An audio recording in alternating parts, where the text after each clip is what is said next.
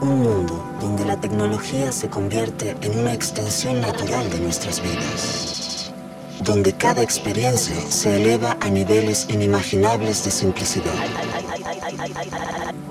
Un mundo donde los límites se desdibujan y las ideas se hacen realidad con un solo toque. El mundo cambiará más en los próximos 10 años que en los últimos 100. Esto es Mundo Futuro, el principio del fin. Un podcast en donde exploramos el futuro. Gracias por escucharnos. Mundo Futuro, Mundo Futuro, el principio del fin. Bienvenidos todos a un nuevo, nuevísimo episodio de Mundo Futuro, un podcast en donde nunca predecimos el futuro, solo lo exploramos. Sus hijos vivirán más de 100 años, nunca aprenderán a manejar, no sabrán lo que es la vida sin un asistente 24/7, no conocerán la nieve, no morirán de cáncer ni padecerán de Alzheimer, no serán obesos, seguramente tendrán un amigo cyborg y uno que otro que no exista. Y eso, señores, será solo un cuento de hadas contra la realidad. Juntos hay que aprender, analizar, hay que escuchar Mundo Futuro. Mi nombre, afortunadamente, sigue siendo Jorge Alor, grabando desde la Ciudad de México. Y como siempre, mi hiker favorito, mi fotógrafo profesional, mi estuche de monerías, mi navaja suiza, mi querido James, desde la costa oeste de los Estados Unidos. ¿Cómo estás, James? Y por cierto, ahora que te voy a decir cómo estás, te voy a de una vez hacer la pregunta que esta semana se movió fuerte ahí en tu industria y quiero saber eh, cómo recibieron, primero saber cómo estás, claro, y luego saber cómo recibieron, cómo recibiste la noticia de Disney eh, en esta semana. Bueno, primero que nada, hola a todos, don Jorge, don Mario, don Emilio y saludos a toda la gente eh, que constantemente nos escucha y que una vez más eh, le agradecemos, nos acompañe en otro episodio de este podcast. Y bien, todo bien por acá. sí, una noticia bien interesante que medio se, medio se esperaba que el señor Bob Iger, el director, el CEO de Disney, andaba viendo en qué otras categorías y en qué otras industrias podrían eh, invertir y anuncian que Disney invierte 1.5 billones de dólares en Epic Games y específicamente con planes de hacer actividades con Fortnite y crear experiencias. Pues yo creo que es una buena movida los señores de Epic están haciendo muy buen trabajo en conseguir socios y bueno, Disney tiene una larga historia de intentar hacer cosas en, el, en gaming que no han salido tan bien. Eh, Club Penguin, por ejemplo, si usted tuvo hijos o supo del Club Penguin para niños, bueno, todos esos proyectos de alguna manera han muerto, pero esta vez se están aliando con una empresa de gaming de a de veras. Entonces, pues, yo creo que se va a poner bien interesante a ver qué tan pronto vemos resultados de eso. Yo quiero ver a Cenicienta y a Pluto con ametralladoras en el metaverso, quién sabe si dicen que no, no. no en sus mundos, pero pues seguramente habrá algún modificado por ahí. Exacto. Y también, pero ahora mi hitchhiker favorito, desde los anales de la historia de la tecnología Silicon Valley, el señor Mayito. Querido Mayito, me preocupé muchísimo, y vamos a platicar de eso, me preocupé eh, muchísimo porque ya nos habías dicho que andas mucho en, en Waymo, los robotaxis, y me impresionó mucho la, la, historia de esta semana, Super Cyberpunk, este, que, vandalizaron uno, me preocupé por ti, le echaron un cuetazo adentro y lo quemaron. Y dije, eh, mis plegarias, ¿dónde está Mayito? Viste que te contacté y todo, y mi hermano, no estés en un güey. Que no ande tomando taxi este güey. no, mi carnal, pues primero que nada lo saludo con todo el amor del mundo, como siempre, muy contento de estar con ustedes departiendo. La verdad es que siempre estoy en espera de que llegue el martes de grabación, agradeciendo a todos y todas los que nos nos escuchan. Así es, en Chinatown, en la ciudad de San Francisco, como ya es mencionado aquí varias veces en varios episodios, eh, sucede que las dos compañías que tenían taxis autónomos en la ciudad eran por un lado Cruise, que fue comprado por General Motors y que quitó todas sus unidades por una serie de accidentes que hubo y las autoridades de San Francisco le dijeron, quítate cabrón, no sabes tú todavía cómo funciona esto, tienes prohibido.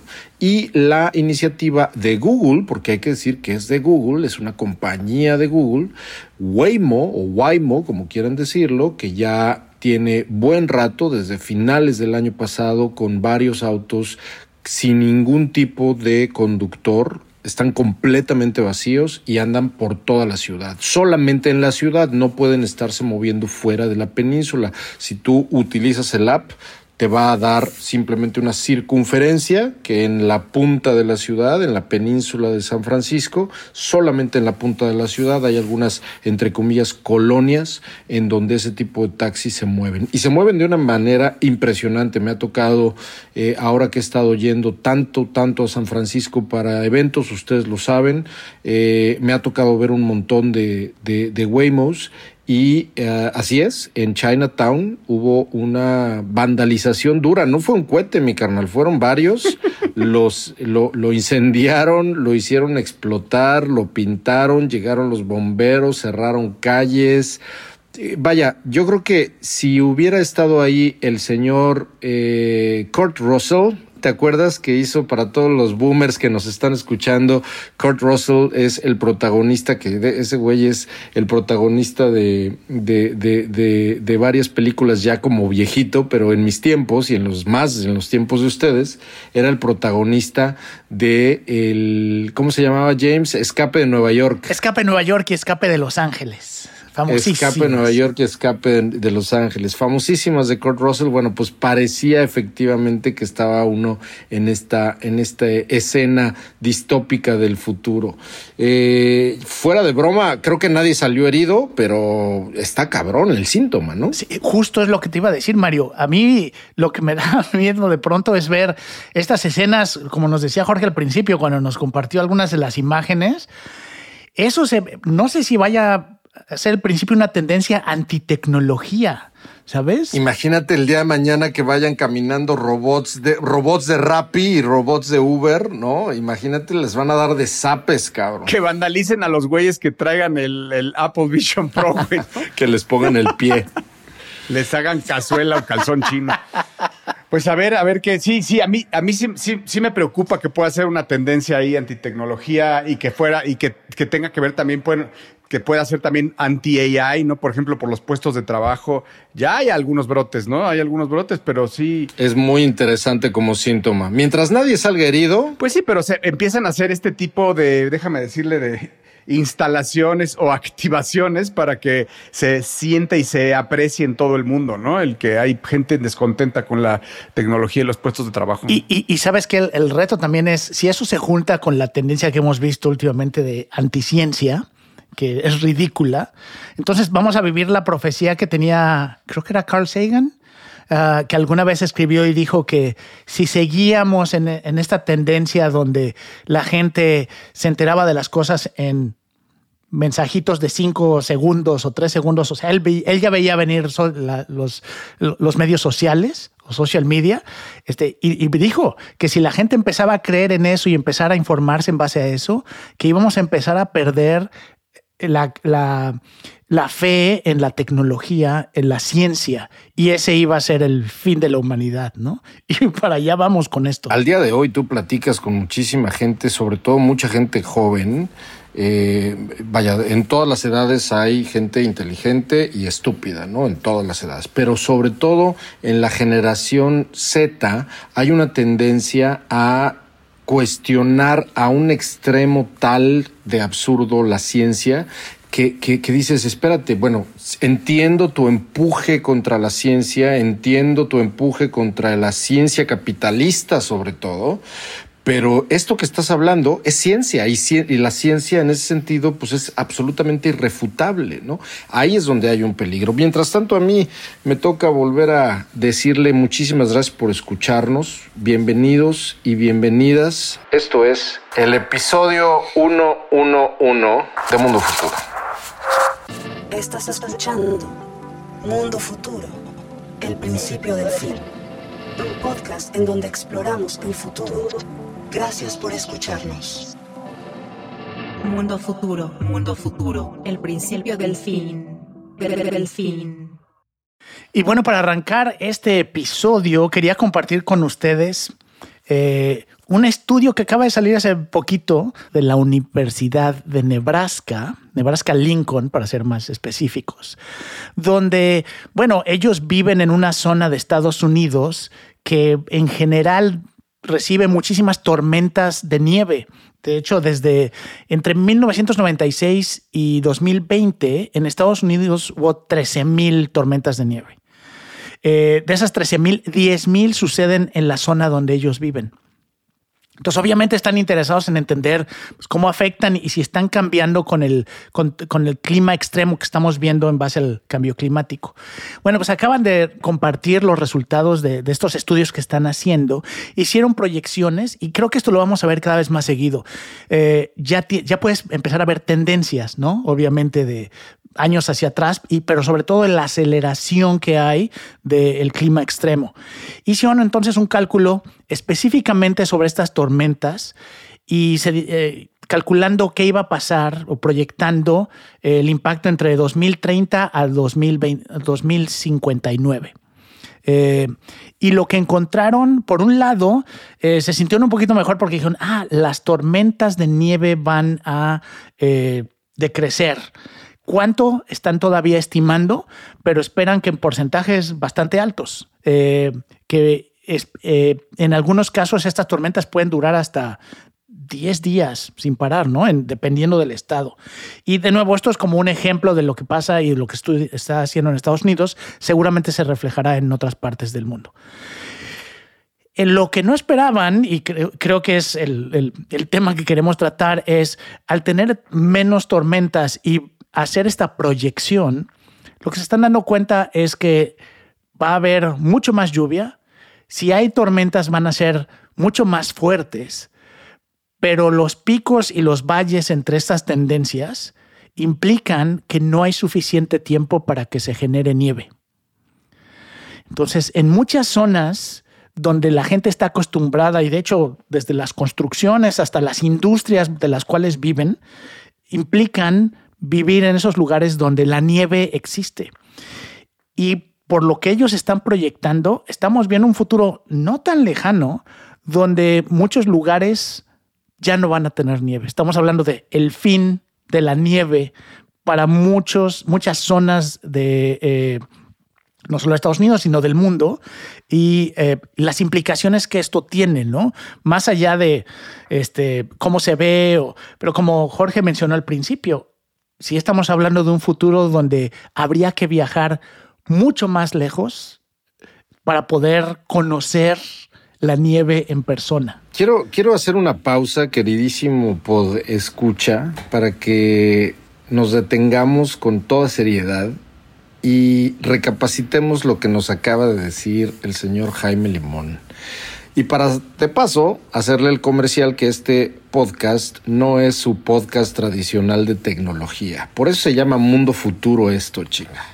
Porque de lo que acaba de estar hablando ahorita Jaime es de un futuro que ni siquiera, por lo menos yo, me imaginaba antes de que nos lo platicaras, antes de comenzar, James. O sea, la idea de vivir en algún futuro en el mundo, la probabilidad basada, por cierto, en ciencia, de que ya no exista nieve en el planeta Tierra, tiene implicaciones que me hacen volar la cabeza por completo. Y creo que sí vamos a ver nieve, pero de nuevo vas a tener que viajar, ¿no? Mucho más para tenerla. Y los impactos, digo, la gente ya a lo mejor está cansada de escuchar cambio climático, que por cierto, creo que el mayor error de los científicos cuando empezaron a hablar de cambio climático es que no involucraron a gente de marketing. Porque cuando uno escucha cambio climático no da miedo. Yo digo, oh, cambio climático y cambio. No, necesitaban a, un alguien de marketing y que les dijera, no, la palabra extremo, la palabra mortal. O sea, tenemos que espantar a la gente para que realmente reaccione. Y creo que ya nos acostumbramos a escuchar cambio climático como una realidad de la vida y ya no implica todas estas cosas y todas estas consecuencias que estamos viendo. Sí, ya no se puede asociar tan fácilmente a la palabra extinción. Exacto. Amo la nieve. O sea, a mí me encanta la nieve. Me encanta. estamos en la Ciudad de México y no, la verdad es que no tenemos, son, no tenemos acceso ¿no? A, fácilmente a la nieve. Y con la oportunidad que he tenido de, de viajar y de estar en la nieve realmente es una comunión con la naturaleza increíble y lo que, lo que dices James es una noticia de verdad escalofriante, ¿no? Y, y, y, como dice Mario, o sea, la verdad es que hemos hablado mucho del cambio climático, pero no habíamos eh, imaginado ese escenario eh, desastroso, ¿no? Desastroso pues, en todo lo que conlleve que no haya tierra, que no haya nieve en el, en el, planeta, más allá de lo hermoso y bello que puede ser, sino las consecuencias. Eh, a mí me parece una, noticia terrible y terriblemente triste, ¿no? Eh, y, justo ahorita vine a una noticia que no estaba pensado que, que le iba a decir, pero realmente no, no suma. Y es en el. No sé si ubican un canal, eh, un canal de contenidos en general que se llama Futurism futurismo. Sí, sí, sí. Eh, y, la semana pasada apenas habló de un que se que detectaron un objeto, o sea, un, objeto gigante, no objeto, como más bien se refieren como a una mancha gigante en el sol que se está haciendo y que es como un lunar que está viendo, que empieza a ver hacia la Tierra y que realmente no o sea, no sabemos, no tenemos idea qué puede llegar a pasar si empieza a retornar. Básicamente, pues son como flares más grandes de lo normal. La verdad es que no vi que hubiera eco mucho en esta noticia. Eh, pero, pero, pero puede estar con el, con el potencial de crear eh, el, blackout de por lo, en el menos, en el menos de los problemas, el blackout de telecomunicaciones entre problemas climáticos graves eh, relacionados con, con, el sol. Em, no, no, me gusta, no me gusta nada de lo, de lo climático. Eh, tenemos una crisis de agua, por lo menos aquí en México, muy fuerte que estamos viviendo.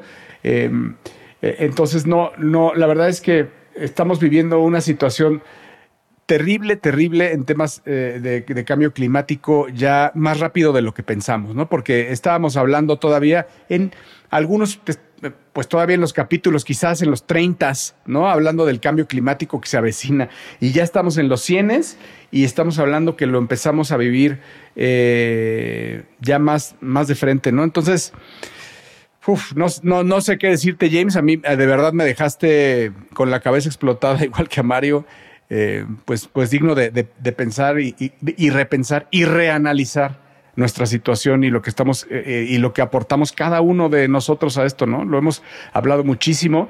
No es nada más cerrando el agua, no es nada más comprando coches eléctricos, es más, no es comprando nada. O sea, al final es un tema de consumir.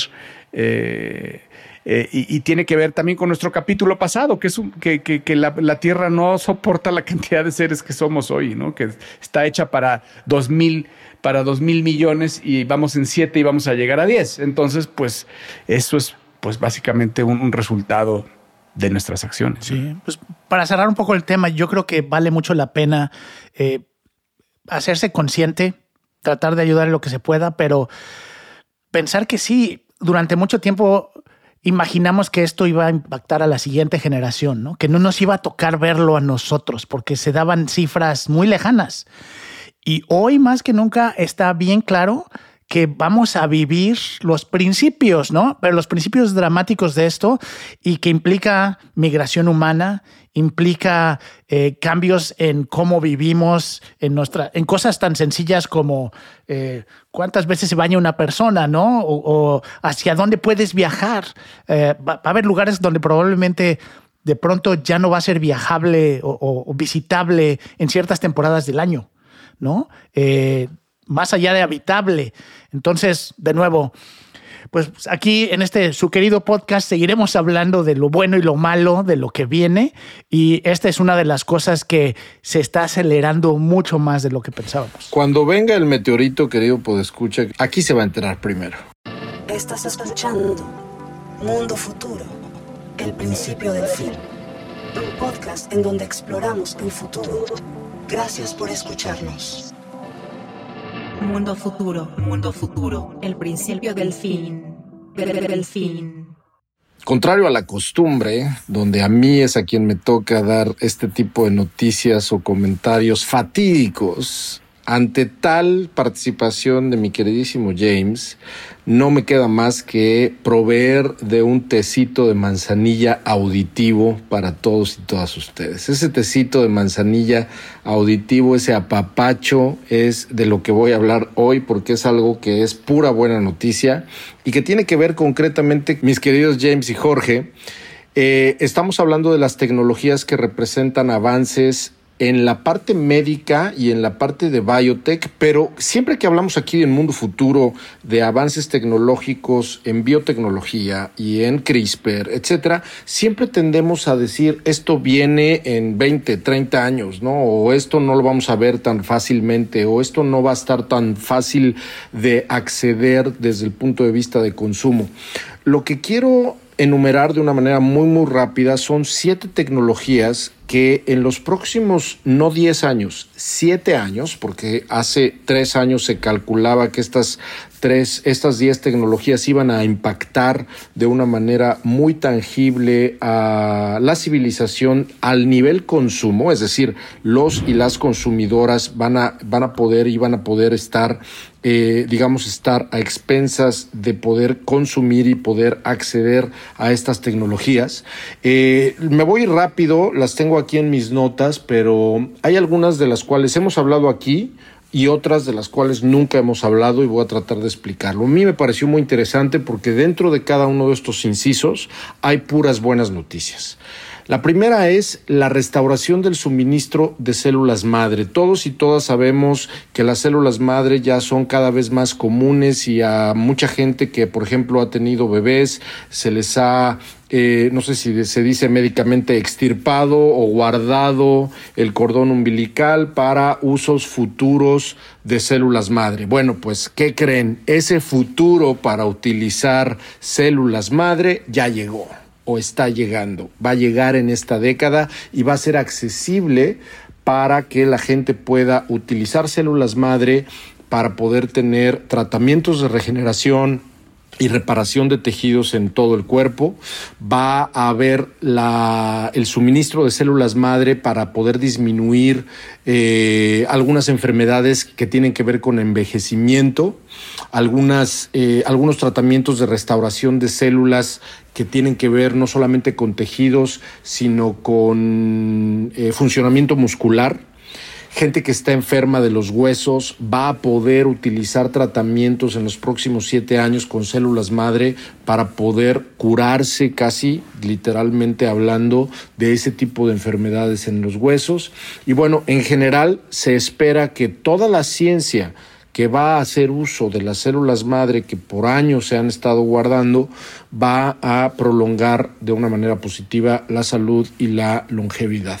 Dos, hay una vía WNT que yo no conocía, tuve que aprender un poco de esto, que es un complejo sistema de eh, como de señalización celular que, juega un papel absolutamente crucial en el desarrollo de los embriones y en la regeneración también de tejidos y en la homeostasis, que eso sí me sé, me acuerdo de mis clases en la secundaria o en la prepa, que es como el balance de las funciones del cuerpo, ¿no?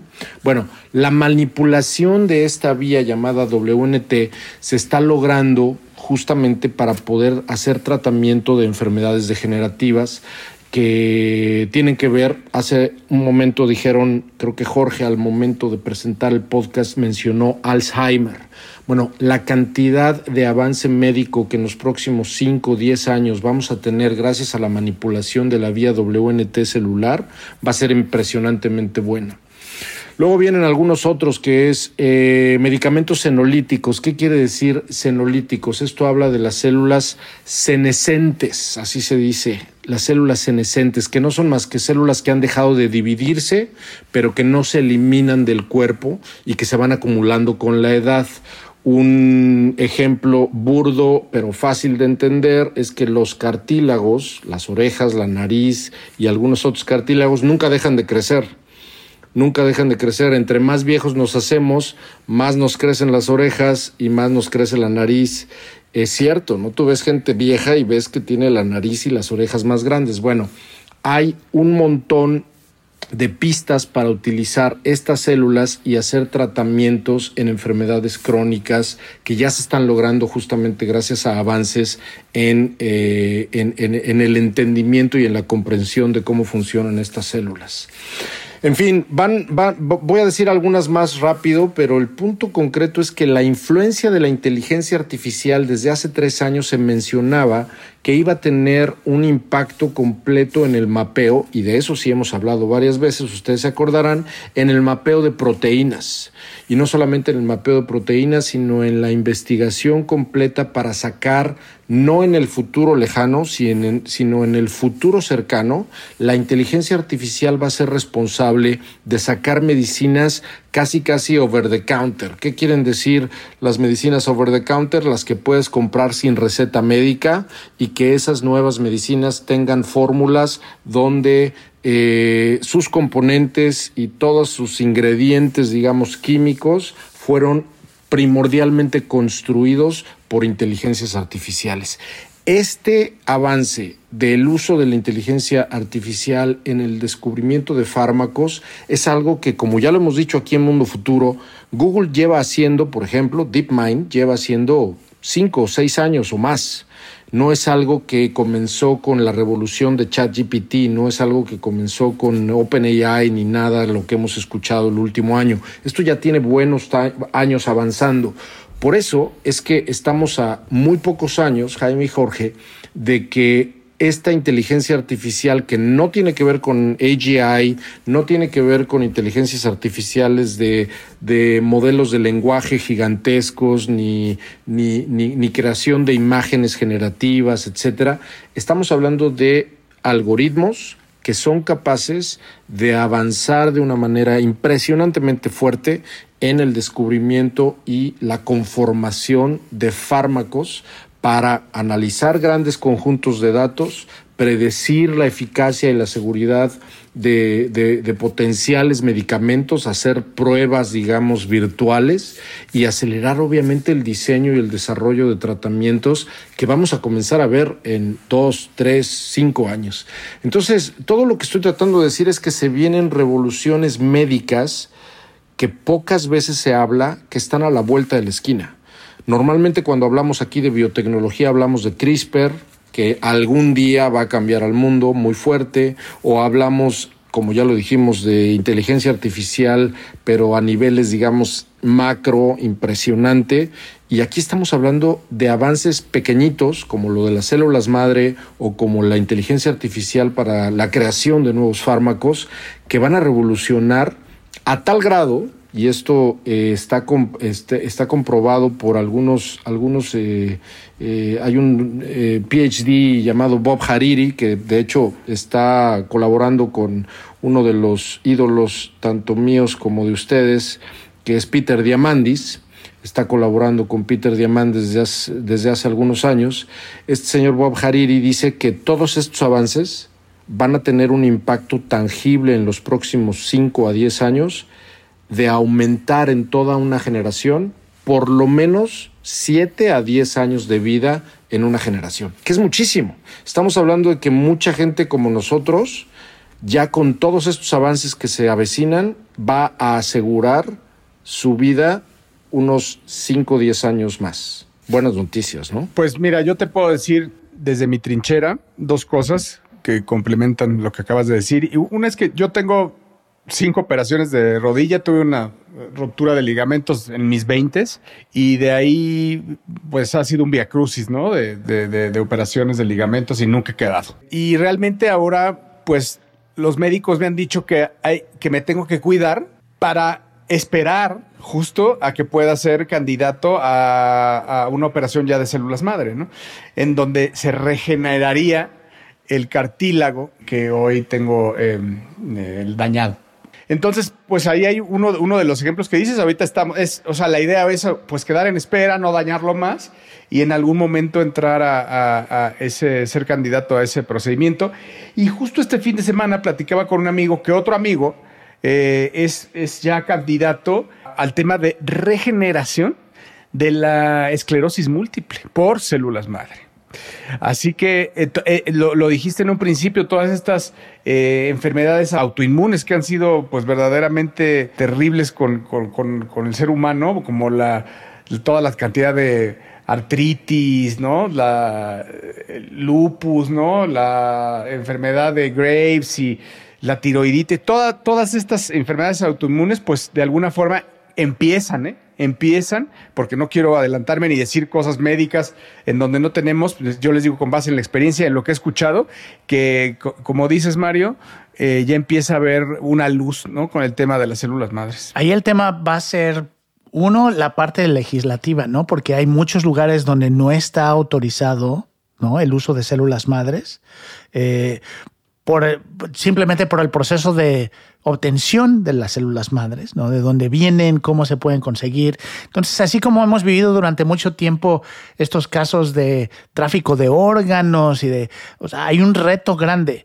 Seguramente es, tiene tanto potencial para el bien de la humanidad que esas cosas se van a arreglar en algún momento, ¿no? Porque ya es, ya es demasiado el avance que existe y demasiadas pruebas de que funciona como para no empezar a tener estructuras legales y médicas que lo ofrezcan de, de, una manera mucho más accesible, porque hoy mucho de lo que estamos hablando está limitado a pues poca gente, ¿no? Que tiene acceso o que conoce a alguien o no es algo muy común. Estás escuchando Mundo Futuro, el principio del fin. Un podcast en donde exploramos el futuro. Gracias por escucharnos. Mundo Futuro, Mundo Futuro, el principio del fin. Del fin. Bueno, pues yo les voy a ofrecer una botanita porque ha estado, ha estado rudo este, este episodio. Permítanme ofrecerles una botanita de contenido y esto es hablando de unos nuevos lentes y van a decir ustedes, pufta. Pero bueno, es una empresa que se llama Brilliant Labs. Seguramente ya los vieron por ahí porque hicieron mucho hype en la semana. A ver, son unos lentes eh, de frame tipo John Lennon. Imagínense John Lennon.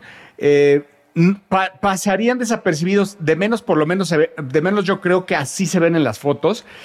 Y prometen tener todo lo que los los lentes de AI tienen. O sea, eh, cámaras de alta definición, cámara de foto, de video y eh, con, esas con esas cámaras captar la realidad para, para poder ofrecer AI proyectada sobre el vidrio de AI.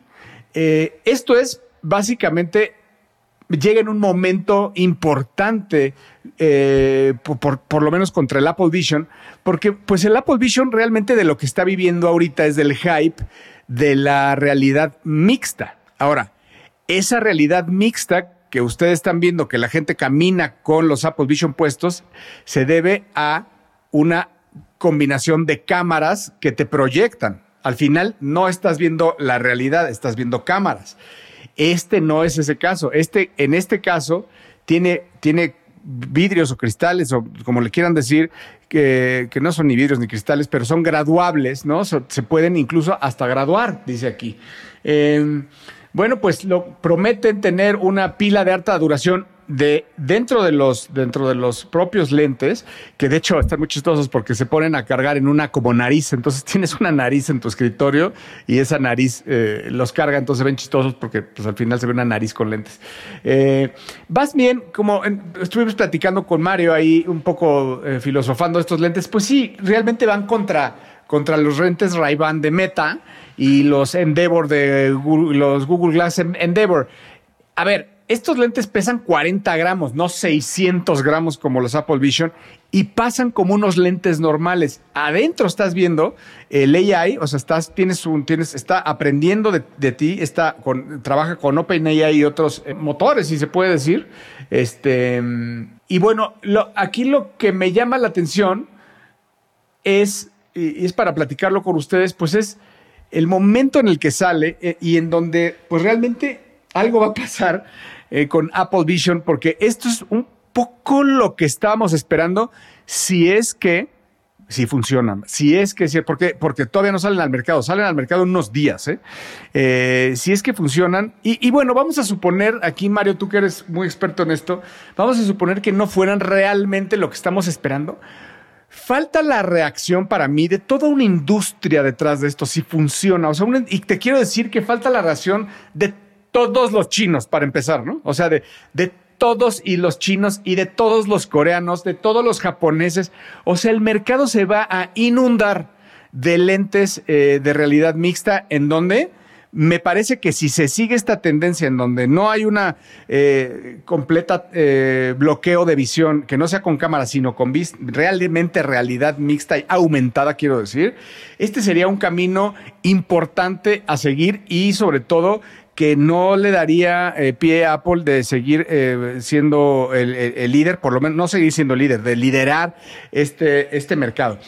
Y también quiero traer a, a la mesa de que, de que Mark Zuckerberg el día de hoy eh, lanza un, se lanza fuerte en contra de Apple Vision, dice que ya los acaba de probar y que la verdad, me. O sea que la verdad e, es lo que todo mundo ha dicho después de ponerse eh, los Oculus, que me. Entonces dice, bueno, o sea, empieza a decir realmente fundamentado, ¿eh? en todos los aspectos en donde es mejor el Oculus que el Apple Vision, en donde no que es la resolución. Él dice, güey, la, resolución, fine, ¿no? O sea, le, si le echa una florecita en donde claramente es mucho mejor Apple Vision, pero en todo lo demás eh, no dice, no, no dice que kilo por kilo es mejor, no dice, es mejor. O sea, es un mejor producto. Es un mejor producto. Es un mejor producto. Entonces, eh, yo hablando no tanto de este gadget de Brilliant Labs, que me parece increíble. ¿eh? A ver, el gadget está espectacular. Ojalá y de verdad le vaya muy bien. Más bien quiero quiero eh, ponerle sobre la mesa pues el, el, futuro que está por llegar de la realidad eh, de la realidad aumentada y de la realidad mixta que tenemos mucho tiempo hablando de eso, pero me parece que ahora sí eh, agarre. Una de las cosas que van a faltar para que verdaderamente Apple tiemble ante los lentes, por lo menos chinos, porque si yo fuera Apple, sí temblaba con Mark Zuckerberg, es toda la, todo el despliegue potencial a nivel desarrolladores, la comunidad de desarrolladores que pueda tener. Una de las cosas que dijo Mark Zuckerberg en ese video que está diciendo Jorge es que literalmente tiene casi 10 años Meta, o bueno, en ese entonces todavía se llamaba Facebook, tiene casi 10 años teniendo relación con desarrolladores para el famoso Oculus. Recordemos que Facebook, en ese entonces llamado Facebook, compró Oculus en 2014. Entonces, se van a cumplir 10 años de que Facebook o Meta hoy eh, tiene ya una relación bastante fuerte con desarrolladores. Yo no sé qué tanto haya posibilidad para desarrollar eh, al día de hoy eh, en el software de o en la plataforma de los lentes chinos que mencionas, Jorge, pero creo que eso fue lo que hizo que plataformas como Android, obviamente el iPhone en su momento con el App Store, etcétera, pues explotaran, ¿no? Al final del día creo que eso es lo que se va a, notar como más importante. Fíjate que tocas un punto bien importante, Mario, que es la parte de los desarrolladores. Ahorita que salió, yo no sé si... Creo que los productos se parecen mucho, obviamente precios muy diferentes entre el Oculus y el Vision, uh, Vision Pro, pero lo que quedó bien claro es que los desarrolladores y muchos partners, o partners entre comillas, de Apple no están contentos. El hecho de que Apple salió y dijo, ah, sí, bueno, este es, para, este es un producto de entretenimiento, ¿no? Y muchas de las compañías que generan entretenimiento no permitieron que sus aplicaciones estuvieran en el Vision Pro, eh, lo cual es de alto, habla mucho de ese tema y seguro por eso Zuckerberg lo dijo, ¿no? Porque hay mucha gente, muchas empresas, muchos desarrolladores muy enojados con Apple por la cómo ha manejado su marketplace y el, el, App Store y, pues se, van a desquitar con eso. Eh, y muy rápido, nada más entrando en lo que decía Jorge de, de, estos productos eh, que vienen de China, los invito a que busquen en Temu, en esta aplicación de compras. Así es. Que busquen los, los relojes, este, los smartwatches. Hay smartwatches de 10 dólares que emulan de alguna manera la experiencia de, de un Apple Watch. El diseño físico es idéntico. Eh, obviamente el software no y la funcionalidad menos, pero si alguien se quiere comprar por 10 dólares su smartwatch que parece Apple Watch, lo puede hacer. Claro. ¿A qué, ¿A qué voy con esto? Creo que tra- traer un sm- smartwatch pirata no pasa nada, ¿no? Me preocupa mucho lo que tenga que ver con lentes AR, porque si ya vimos a gente yo les llamo desquiciados, pero gente que anda por la calle manejando con los Vision Pro, por lo menos los Vision Pro sé que medio funcionan bien.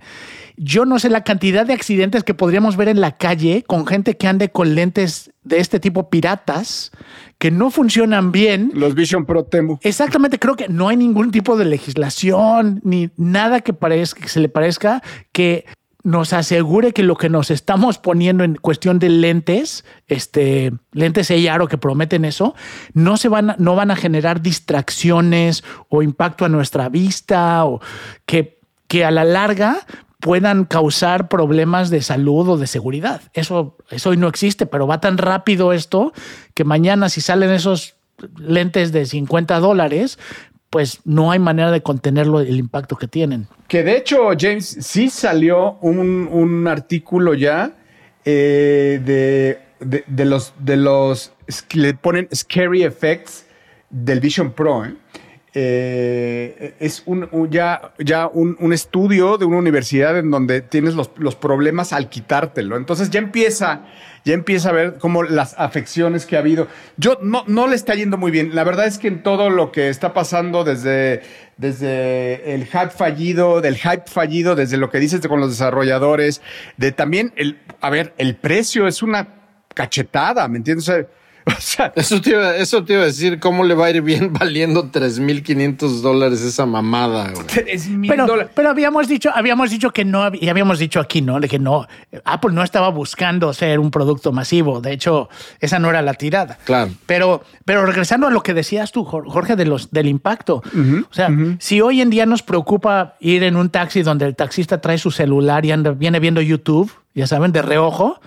Ahora imagínense que se compra sus lentes pirata y trae YouTube en los lentes. o sea, a, a mí sí me preocupa que empecemos a ver estas tecnologías sin ningún tipo de control muy pronto, este, y muy pronto hablamos de algunos años seguramente, pero eh, va, a ser, va a ser bien interesante entender la legislación. No creo, James. Yo no le, o sea, no, no siento que sean años. Yo sí creo que, como dices tú, está a la vuelta de la esquina el tema de los chinos que regresen con una, con algo de, a ver, si, si un desarrollo nuevo, nuevito, está en 349, que más o menos es lo que debe de estar un, un Oculus, a, a un 10% del, del, del precio de un Apple Vision, ¿qué nos espera de los chinos?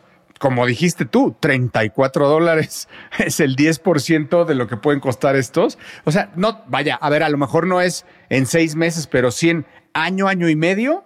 eh, y, y infestado el mercado de las dos de las dos vertientes yo diría de algo tipo Apple Vision y de algo tipo Frames eh, Ray-Ban, ¿no? O sea, como más bien como los Ray-Ban o como estos de Brilliant Labs. Es más, los invito ahorita en lo que estábamos platicando. Busquen en Temu AR Glasses. ¿Qué sale? ¿Qué sale? Ya hay productos de 14 dólares que prometen AR. Hay unas cosas muy locas. Siempre es bien interesante este, entender, creo que nos hace un acercamiento al mundo de la piratería y la creatividad asiática es busquen cualquier cosa en Temu y van a encontrar algo ahí. Estás escuchando Mundo Futuro, el principio del fin. Un podcast en donde exploramos el futuro. Gracias por escucharnos. Mundo futuro, mundo futuro, el principio del fin. Del del fin.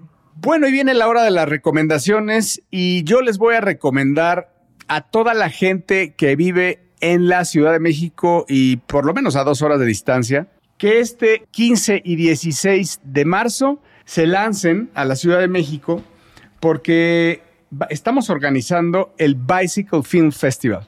Desde Nueva York, eh, en Nueva York se viene haciendo este festival desde hace 23 años y es el turno de la Ciudad de México. Se, se, hace en Nueva York y en todo el mundo, en las principales ciudades, en Florencia, se hace en Ámsterdam, se hace en Brasil, se hace, bueno, en las principales ciudades del mundo. Así que voy a hacer en el Auditorio Blackberry. ¿Y de qué se trata este festival? Pues vamos a, eh, vamos a exhibir cortometrajes de todo el mundo, de todo el mundo, increíbles cortometrajes muy bien curados y artísticos, dos días eh, en donde el tema principal eh, es el ciclismo, la bicicleta, etcétera.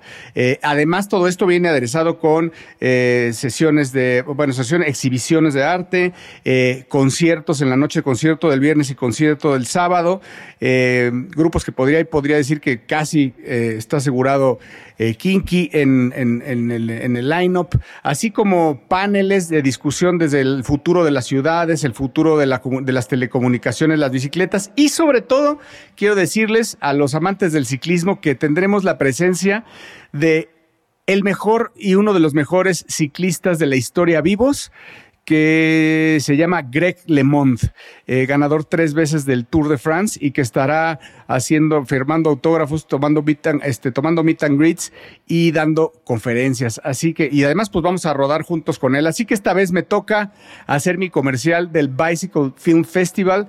Los boletos, la verdad es que hay boletos desde 500 pesos, los consiguen ustedes en el sistema de boletos Ticketmaster. Así que ya sabe, este 15 y 16 de marzo. Es un viernes y un sábado el Bicycle Film Festival Ciudad de México. Bueno, y a mí me toca, además de hacer esta recomendación, darle una muy buena noticia a todo nuestro auditorio. Vamos a estar, y ya lo comentamos alguna vez en algún episodio pasado, vamos a estar en South by Southwest 2024, este festival que se hace todos los años en la ciudad de Austin, Texas y que es ya muy famoso por tener tres verticales, música, cine y digital y todo lo que tenga que ver con tecnología. Bueno, pues nosotros vamos a estar en South by Southwest y fíjese que hay una organización que se llama Casa Tecmex que durante el South by Southwest de este año en el Headliners Club nos invitaron, nos hicieron favor de invitar un agradecimiento a, a, Casa Tecmex porque nos está invitando a grabar un episodio de Mundo Futuro desde Austin y desde South by Southwest. Vamos a estar muy contentos por acá, simplemente para que ustedes sepan quién es Tec, Tecmex o la Casa Tecmex. Eh, fue fundada en 2018 y es una colaboración bien interesante basada ahí en Austin por lo menos este capítulo que está basado ahí en Austin, está conformado por profesionales del sector de tecnología, científicos, emprendedores, inversionistas, la verdad todo lo que tiene que ver con South by Southwest, pero en convergencia con México. Tienen un programa bien interesante, nos están haciendo favor de invitar a grabar este, este episodio. Va a ser el día 9, 9 de marzo y aquí seguiremos dando en el próximo episodio un poco de más detalles. El 9 de marzo en eh, la ciudad de Austin, Casa Tecmex y voy a regresar con más detalles sobre los contenidos, los paneles que va a haber sobre eh, historias de éxito de emprendimientos en México, va a haber competencias de pitches, va a haber eh, exhibición en piso, eh, va a haber un podcast increíble llamado Mundo Futuro que va a ser un panel pero va a estar grabado, recomendadísimo. Casa Tecmex en Austin, Texas durante South by Southwest. Más detalles en www.tecmex.org. 9 de marzo de las 10 de la mañana a 10 de la noche en el Headliners Club en Austin, Texas. Allá nos vemos. Si es usted mexa o de Latinoamérica o de cualquier lugar del mundo, allá nos vemos en Casa Tecmex. Y bueno, para cerrar la sección de recomendaciones, eh, le tengo un nuevo libro. La verdad es que es un libro bastante accesible, no demasiado largo. Yo creo que se lo puede echar en una tarde o dos, en un fin de semana. Eh, es un libro escrito por Giorgio Parisi. Giorgio Parisi, que ganó el premio Nobel de Física en 2021 y donde platica un poco sobre su experiencia alrededor de la física y qué le ha llamado la atención y cómo es que descubrimos cosas. De hecho, a mí me llamó mucho la atención por el nombre. Eh, se llama en inglés se llama A Flight of Starlings, The Wonders of Complex Systems. En español, lo puede usted encontrar como en un vuelo de estorninos, que son un tipo de pájaros, eh, en un vuelo de estorninos, las maravillas de los sistemas complejos. Y en él narra cómo el ver estos, este, estas parvadas de, pájaros eh, cómo vuelan juntos en, grupos muy grandes y cómo esos, eh, el proceso de cómo forman estructuras a, la vista y cómo vuelan eh, de lugar a lugar en sistemas bastante complejos pero naturales, le llamó la atención desde joven y eso lo empezó o lo acercó a eh, a la ciencia. Entonces, una, lectura bastante interesante, no la típica muy clavada en tecnología o ciencia, sino más bien como el acercamiento de un científico ya muy reconocido a, cómo nos puede afectar la naturaleza y la observación de la naturaleza a eh, análisis bastante complejo. Un libro un poco diferente, no sobre tecnología, pero sí sobre el conocimiento humano. Entonces, de nuevo, el libro se llama En un vuelo de estorninos, las maravillas de los sistemas complejos, de Giorgio Parisi. Y tristemente, tristemente, este podcast llegó a su fin y queremos agradecerle, como siempre, la producción de nuestro queridísimo Emilio Miller eh, y su gran, gran talento para hacer que esto suene decente. Si usted quiere seguir al señor Mario Valle, sígalo en arroba Bill en X. Si quiere seguir al señor Jaime Limón en arroba Mr. Lemon en Threads un servidor, estoy como Jorge Alor en LinkedIn. No, es cierto. síganos como arroba el padrino en ex. Eh, muchísimas gracias por estar con nosotros. Gracias a Meta, como siempre, por ayudar a la propagación de las ideas de futuro. Y los esperamos, como siempre, la próxima semana. Recuerden que nosotros no somos pesimistas, no somos optimistas, sino más bien somos realistas. Gracias y hasta la próxima. Imagina un mundo donde la tecnología se convierte en una extensión natural de nuestras vidas, donde cada experiencia se eleva a niveles inimaginables de simplicidad. Un mundo donde los límites se desdibujan y las ideas se hacen realidad con un solo toque. El mundo cambiará más en los próximos 10 años que en los últimos 100. Esto es Mundo Futuro. El principio del fin. Un podcast en donde exploramos el futuro. Gracias por escucharnos. Mundo futuro, mundo futuro, el principio del fin.